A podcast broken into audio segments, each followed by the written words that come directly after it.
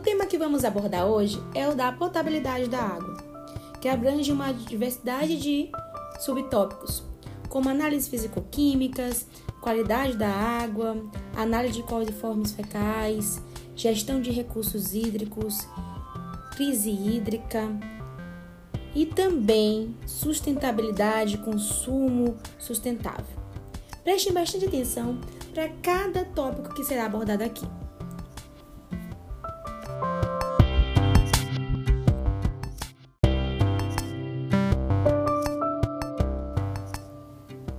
Iniciar, gostaria de fazer algumas perguntas. Pare e reflita. Quantas vezes por dia você usa água? Seja para cozinhar alimentos, limpar a casa ou mesmo para beber.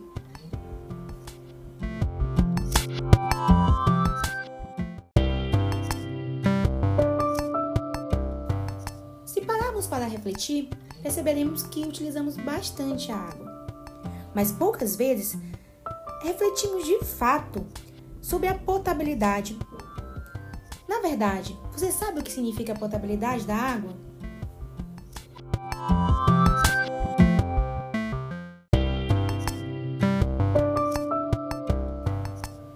Bem, água potável é aquela que está em condições apropriadas para consumo humano e ela deve ser livre de contaminações para que não haja risco de doenças.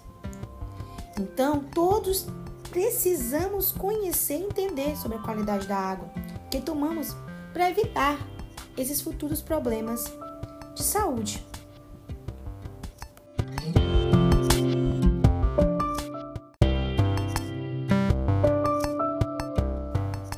Mas quais seriam os critérios para determinar se a água é potável?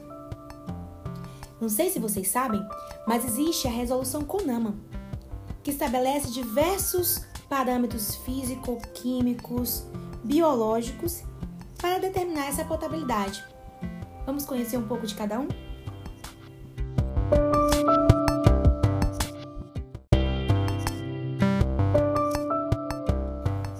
Temos a turbidez, que é um parâmetro físico que mede a propriedade óptica de absorção e reflexão da luz. Como será que ele funciona? Da seguinte forma: como importante parâmetro das condições adequadas para consumo da água. É avaliada pela quantidade de partículas em suspensão, que interferem na propagação da luz da água. Para entender melhor, a turbidez seria a tradução da redução da transparência da água devido à presença desses materiais sólidos flutuando. É fácil de analisar a turbidez. Podemos utilizar diversos equipamentos. Inclusive, tem um equipamento chamado multiparâmetro, sonda multiparâmetro de análise desses parâmetros fisicoquímicos. Próximo é o pH. O pH é o potencial hidrogeniônico, que determina a concentração de íons H+ em uma solução. Essa característica indica se a água está ácida, pH baixo, neutra, pH igual a 7, ou alcalina, básica, pH alto.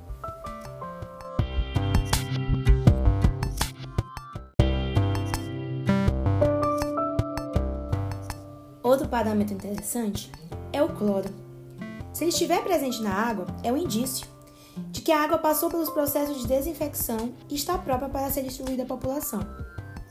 Pois o cloro é uma substância utilizada para oxidar matéria orgânica proveniente dos mananciais e que possa aparecer na rede de distribuição. Isso significa, explicando melhor, que ele elimina ou impede que bactérias, vírus e protozoários, causadores de doenças, surjam e se multipliquem no percurso da estação de tratamento até as residências.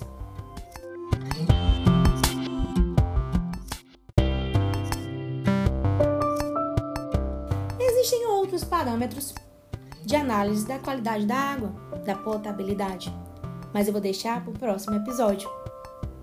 Não esqueçam, a sua saúde e o seu bem-estar está relacionado com a potabilidade da água. Até mais!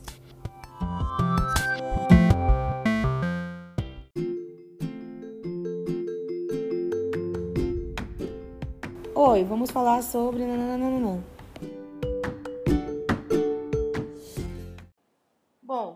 Vamos falar sobre aços e bases no cotidiano, mas vamos abordar também a questão da estética, aplicações e características.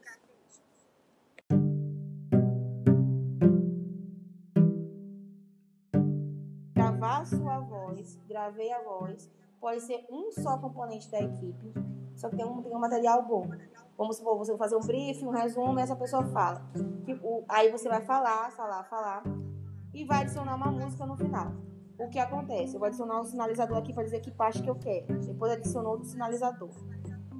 Vou gravar, logo vou gravar para vocês. Vocês podem escolher três tipos de podcast: um informativo, que só alguém fala tudo que vocês resumiram, um bate-papo, onde você pode convidar amigos para conversar, e uma narrativa e mandar o link para mim no Classroom até o dia 27 em grupo, até seis pessoas, só um podcast por grupo.